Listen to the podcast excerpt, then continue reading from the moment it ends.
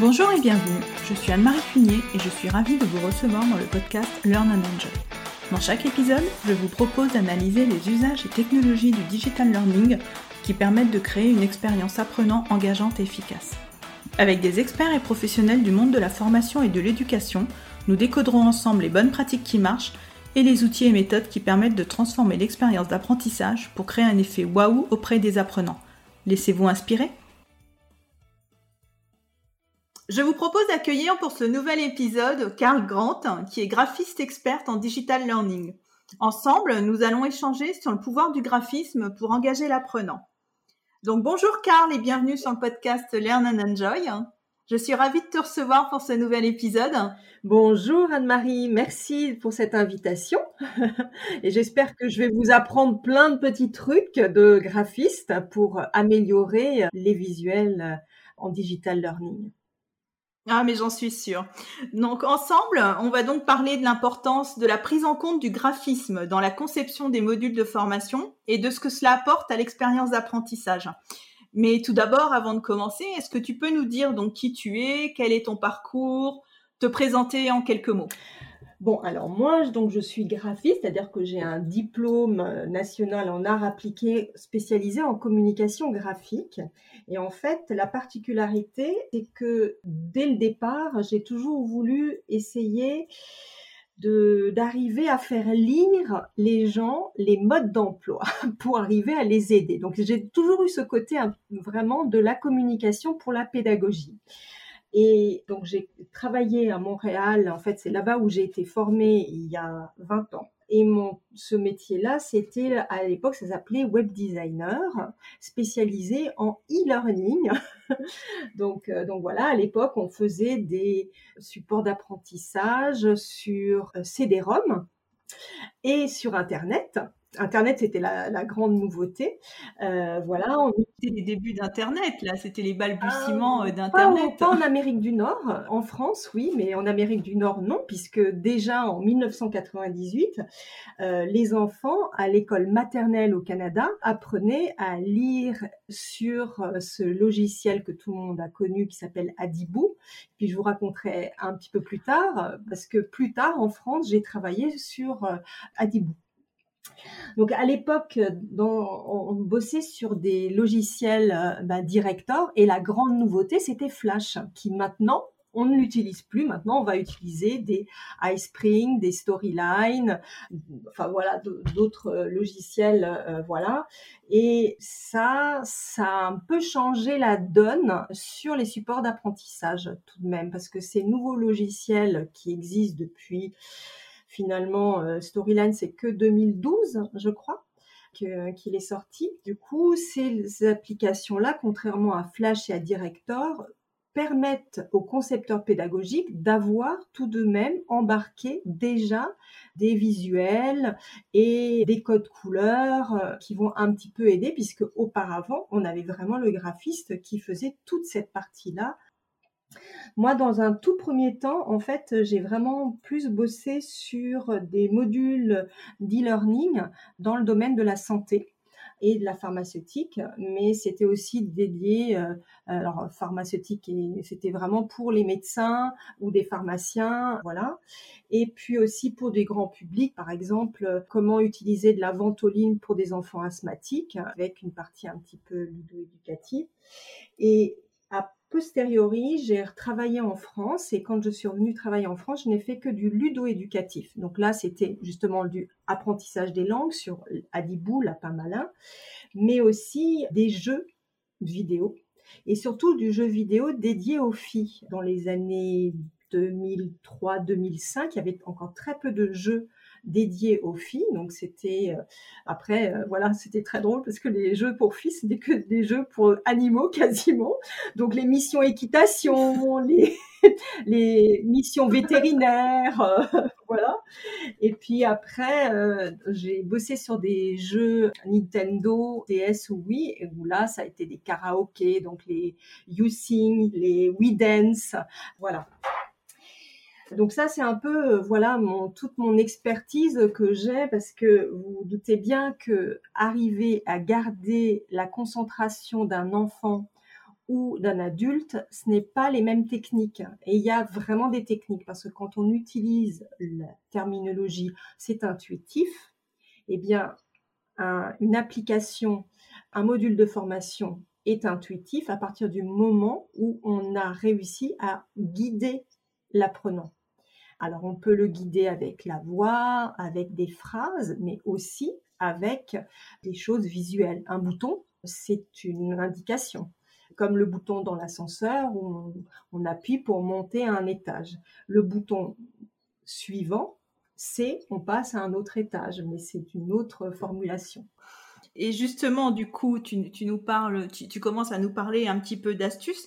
Est-ce que tu peux nous dire quels sont les problèmes que tu retrouves fréquemment euh, dans les supports de formation sur lesquels tu travailles? Alors, les, les problématiques sont quasiment tout le temps les mêmes. C'est que, eh bien, souvent on n'utilise pas les bonnes typographies. Parce que, en fait, quel que soit l'apprenant, il faut savoir que dans les groupes d'apprenants, il y a toujours des gens qui ont des difficultés à lire. Euh, cette difficulté à lire, c'est que tout le monde ne lit pas à la même vitesse. Et que souvent, on a sur les supports d'apprentissage des phrases ou des, oui, surtout des phrases qui apparaissent très très vite et sur lesquelles même moi, franchement, des fois, je prends le chronomètre juste pour regarder en combien de temps on a lu, et souvent c'est vraiment trop rapide. Et selon la typographie qu'on a utilisée, ce sera encore plus difficile à lire. Donc après, c'est toujours une question de, il faut penser, numéro un, c'est qui est ma cible? Qui va être mon public d'apprenants? Et si c'est tout le monde, le grand public, ça aussi, ça a une prise en compte. Après, l'autre deuxième élément, ce sont les choix de couleurs, où souvent euh, on a envie d'utiliser des couleurs euh, parce que, je ne sais pas, le logo du prestataire va être sur des, couleurs en particulier. Et puis, il y a des... Mais vraiment, euh, souvent, il y a certaines couleurs qui ne fonctionnent pas à l'écran, qui fatiguent l'œil et du coup qui va impacter sur la durée d'attention des gens, ce qui est assez compréhensible. Avez mal aux yeux, si on est dehors et qu'on a des yeux bleus, on va mettre plus vite des lunettes de soleil que si on a des yeux de couleur foncée. Voilà, et, ça, ça fonctionne exactement la même chose sur l'écran. Après, euh, toujours sur les textes, il y a en fait, et, c'est valable pour les textes et pour les images, c'est qu'il faut vraiment respecter une espèce de hiérarchisation. Voilà, mais c'est comme dans un livre. Dans un livre, on a bien une couverture, on a des chapitres, le, chapitrage, tout ça, c'est des choses qui sont qui paraissent, on se dit oh c'est trop scolaire, etc. Mais en fait, ça aide les choses. Les choses qu'on connaît, on va les assimiler plus vite, on va plus rapidement euh, les comprendre. Et puis, souvent, je me pose souvent la question, mais pourquoi est-ce que dans, ce module de formation, j'ai cette image qui apparaît?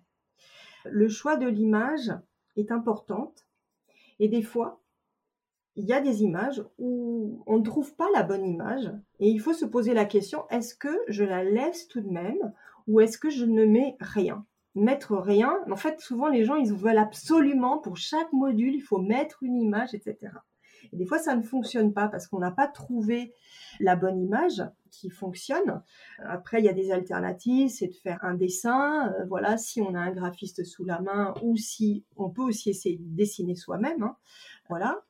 Et des fois, de rien mettre peut aussi aider parce que euh, le vide, ça peut aussi permettre euh, la créativité de vos apprenants. Oui, ce que tu, ce que tu veux dire en fin de compte, c'est qu'il ne faut pas absolument euh, chercher à illustrer chaque module de formation, qu'il faut absolument que l'image serve le propos exactement, en fin de compte. Exactement. Et puis, le, des fois, quand on ne trouve rien, donc soit on ne met rien, soit on peut juste mettre un mot après, moi, j'essaye d'utiliser beaucoup les icônes ou les pictogrammes, des choses extrêmement simples parce que finalement, l'esprit créatif de l'apprenant, puisque déjà, quand on apprend, on a une partie du cerveau qui est une partie créative qui intervient. On n'est pas juste là, on a l'impression qu'on est juste en train de recevoir, mais nos cerveaux, on est tous des créatifs. Eh bien, sur ces, pictogrammes qui sont des simplifications d'éléments, permettent justement à chacun d'y projeter ce que lui-même va y voir dans son univers à lui. Je ne sais pas, j'imagine une pomme. Si je dois représenter une pomme, les apprenants, si je leur pose la question, il y en a qui vont imaginer une pomme rouge, d'autres une pomme verte, d'autres la pomme de Apple. Mais je vais aussi peut-être avoir un apprenant qui va imaginer une pomme avec juste son trognon de pomme et pas du tout. Donc finalement, est-ce que c'est encore une pomme? Voilà. Et c'est du coup le pictogramme va pouvoir utiliser un peu cette, euh, cette créativité-là de chacun, sur lequel je trouve d'ailleurs souvent dans ces, ces formations, dans nos, supports de formation, on oublie un petit peu que oui, les gens peuvent être aussi créatifs et euh, c'est drôle en fait parce que je, trouve que c'est une chouette piste éducative aussi, laisser la créativité aux autres. Tu m'avais donné un exemple aussi euh, que j'avais beaucoup aimé, c'était, euh, enfin qui était parlant, je trouve.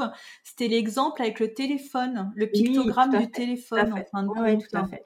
Est-ce que tu peux nous, ah, le, raconter? Souvent, donc euh, même sur nos téléphones mobiles, aujourd'hui, quand on a un appel téléphonique, on a représenté le combiné du téléphone que nous mettions à l'oreille et avec euh, la, voix off, ces téléphones qu'on a eu dans les années 70, euh, dans les années 70.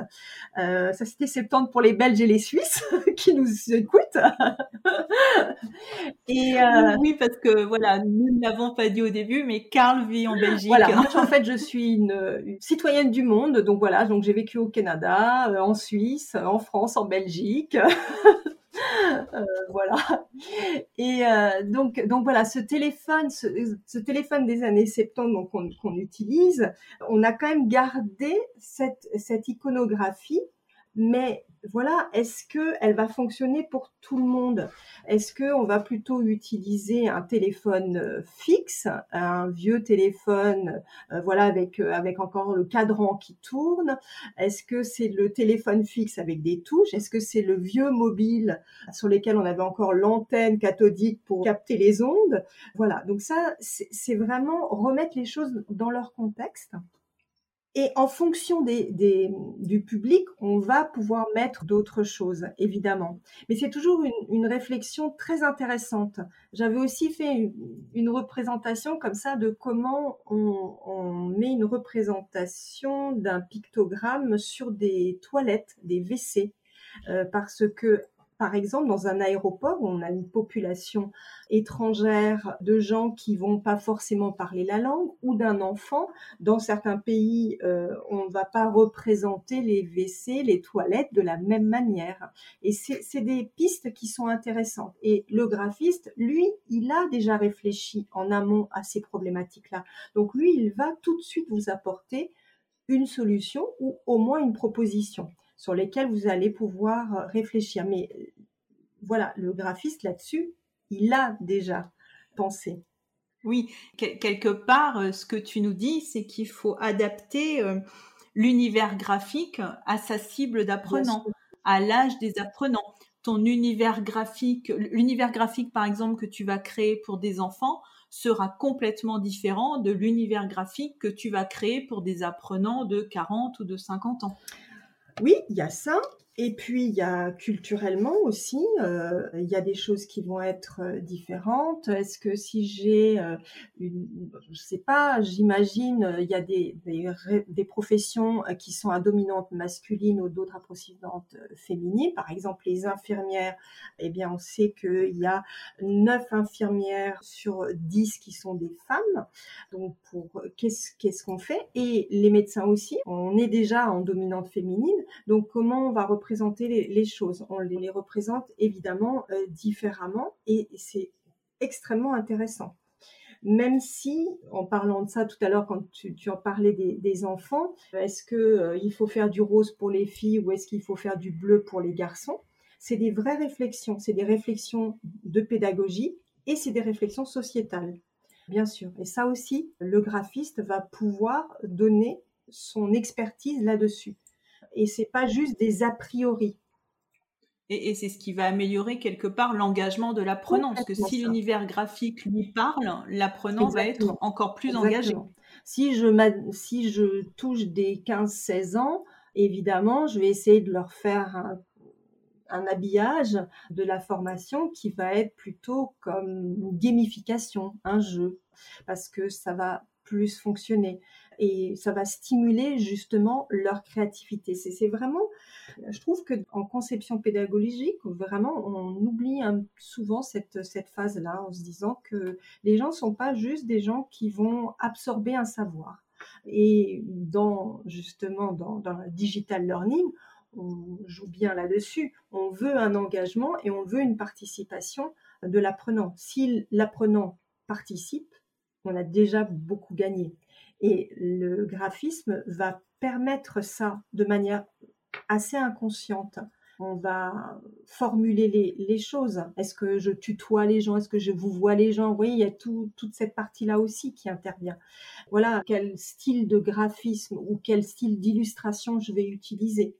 Parce que ça, c'est aussi une, chose sur laquelle je, je m'interroge beaucoup en tant que graphiste, c'est que les modules de formation se ressemblent beaucoup parce que justement, nos outils actuels nous proposent des banques d'images, des banques d'icônes ou des banques d'illustrations qui, du coup, se ressemblent. Alors, vous allez me dire, évidemment, un apprenant ne va pas faire toutes les formations. On va pas faire la formation de, je sais pas, de médecine, une formation de langue, une formation sur lesquelles il va, parce que c'est nous, les professionnels, qui nous rendons compte que les modules se ressemblent mais je m'interroge vraiment sur, euh, sur ces outils-là. Est-ce que du coup, euh, le fait qu'ils se ressemblent tous esthétiquement, est-ce que c'est pertinent ou est-ce qu'il faut vraiment s'axer sur une différence esthétique je parle. Hein, euh, oui, parce que parce qu'en fin de compte, ce que tu dis, c'est qu'il y a une uniformisation des supports de formation. C'est ça, c'est ça.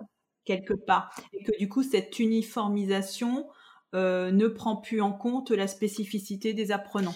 Elle fait croire qu'on la, qu'on la prend en compte, puisque par exemple, il y a des personnages qui peuvent intervenir dans les modules de formation avec des expressions, euh, je suis content, je souris, je suis en colère, etc.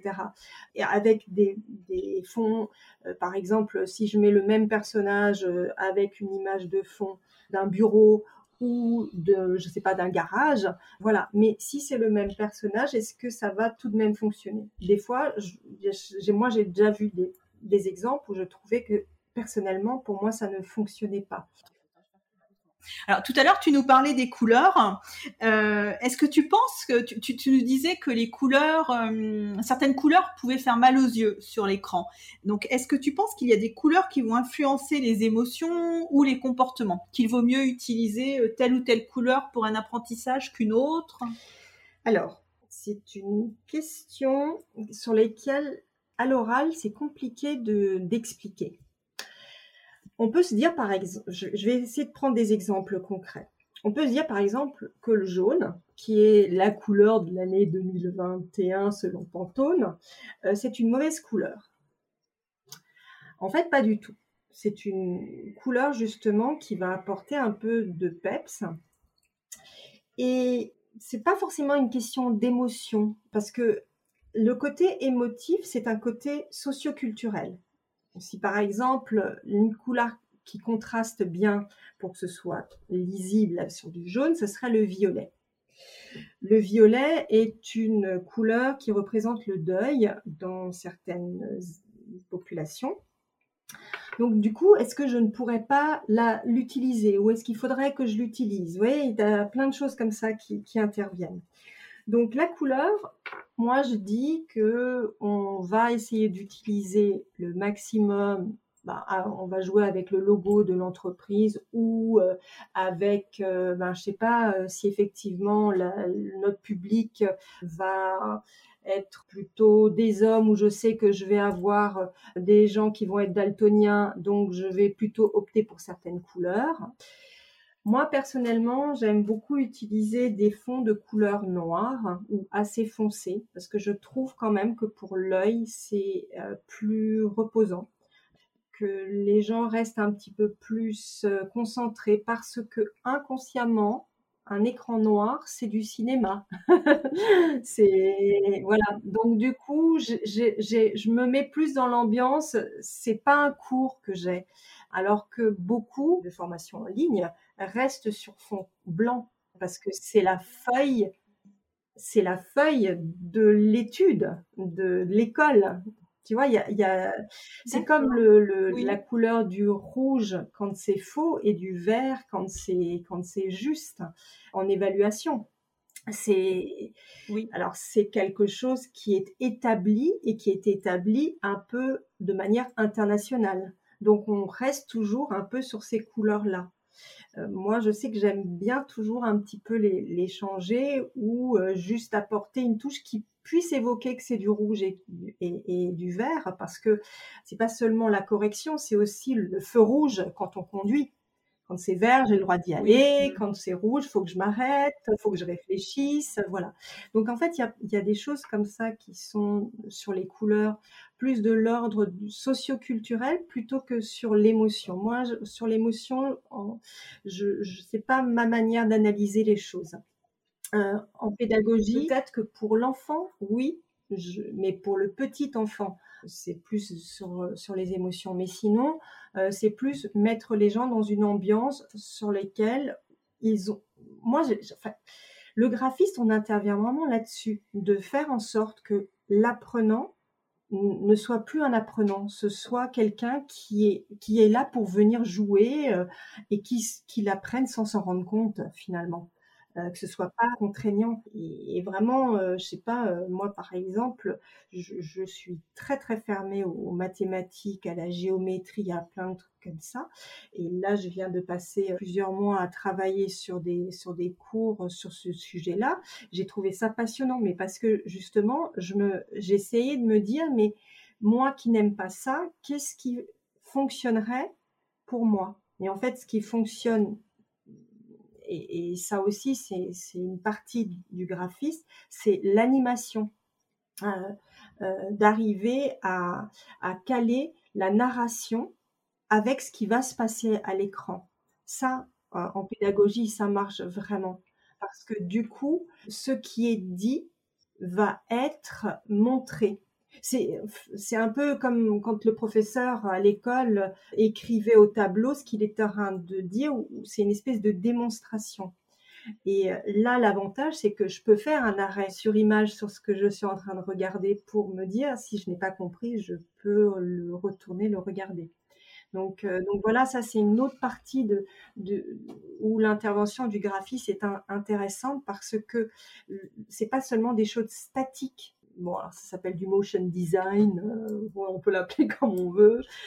C'est très différent de des animations où on fait rentrer un personnage qui va rentrer dans une salle, qui va faire quelque chose, etc.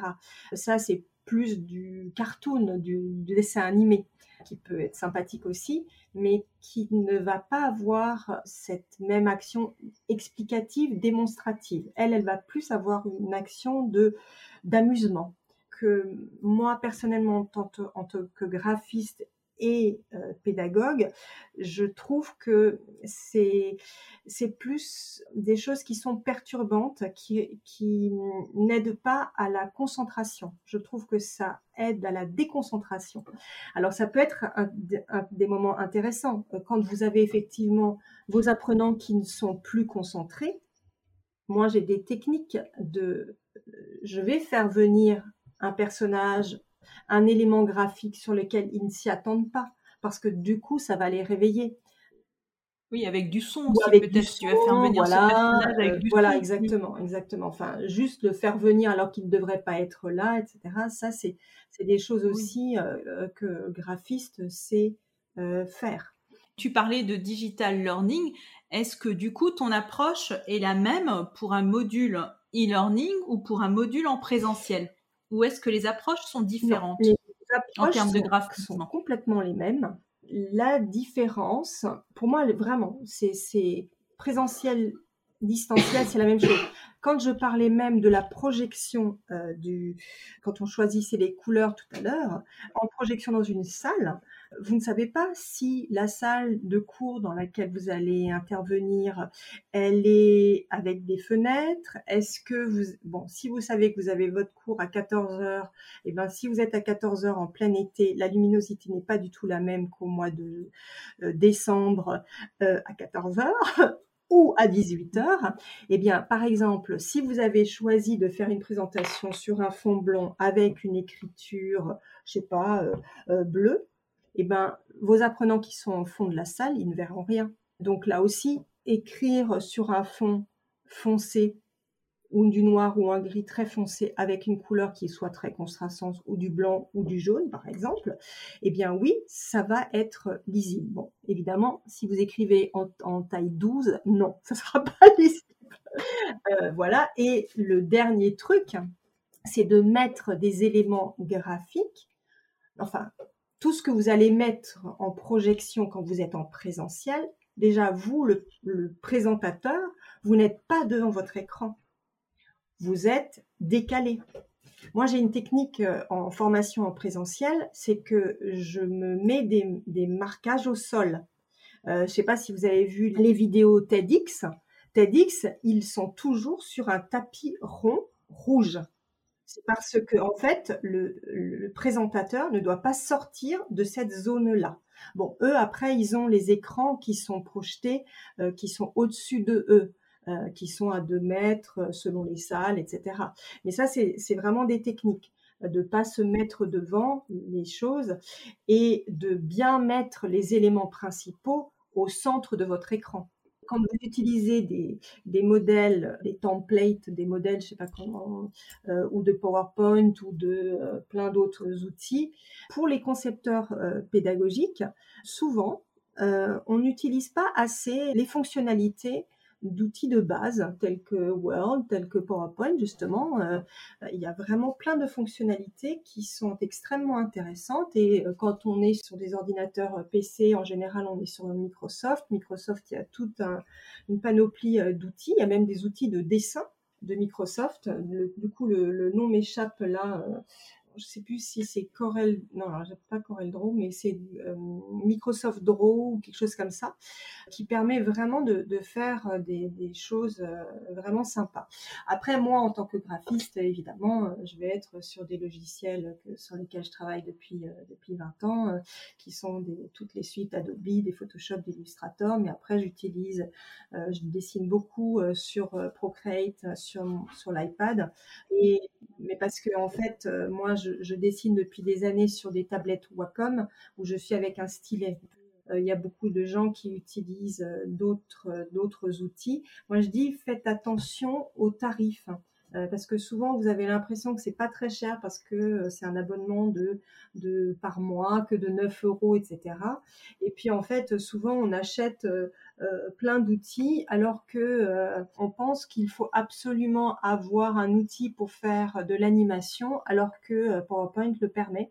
On, pourra éventuellement revenir plus longuement dans, un épisode sur les, sur les possibilités de PowerPoint si tu, si tu le souhaites. ou sur, les, ou sur d'autres outils que, que vous pouvez utiliser. Mais c'est vrai que c'est intéressant de, de, de comparer un petit peu, euh, parce que si vous servez juste une fois d'un outil euh, qui vous coûte 100 euh, euros par an, est-ce que ça vaut vraiment la peine d'investir là-dedans Ok, bah écoute, nous arrivons à la fin de cet épisode qui était vraiment très intéressant. Donc je te remercie beaucoup Karl d'être bah, venu échanger avec nous sur l'importance de la prise en compte du graphisme dans la conception des modules de formation. Donc, si l'on souhaite te contacter, comment est-ce qu'on peut faire? Je pense que tu es sur LinkedIn. Je suis sur LinkedIn, donc j'ai un site internet qui présente mon travail qui, euh, qui s'appelle misscarlgrant.com. Euh, voilà, comme mon nom, sur LinkedIn, sur Facebook, sur Instagram, partout. partout.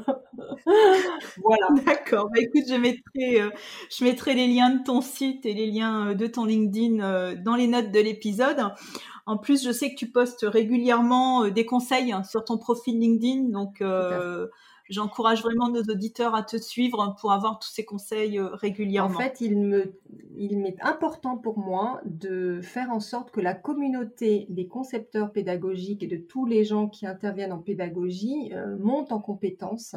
Euh, voilà, c'est vraiment, euh, je trouve que les réseaux euh, nous permettent ça et je trouve que c'est chouette de pouvoir le faire. Oui, tout à fait. Bah écoute, merci beaucoup, Carl. et à très bientôt. Merci beaucoup. J'espère que cet épisode vous a plu. Si vous aimez le podcast Learn and Enjoy et si vous avez envie de me soutenir, de m'aider à faire connaître ce podcast, la meilleure façon, c'est de me laisser une note 5 étoiles sur Apple Podcast ou un petit commentaire. Pensez aussi à vous abonner pour être informé de la sortie des prochains épisodes. Et pour rester en contact ou me proposer un thème que vous souhaitez que j'aborde, vous pouvez me rejoindre sur LinkedIn. Vous me trouverez sous mon nom, Anne-Marie Cuinier. Je vous dis à très vite pour un nouvel épisode.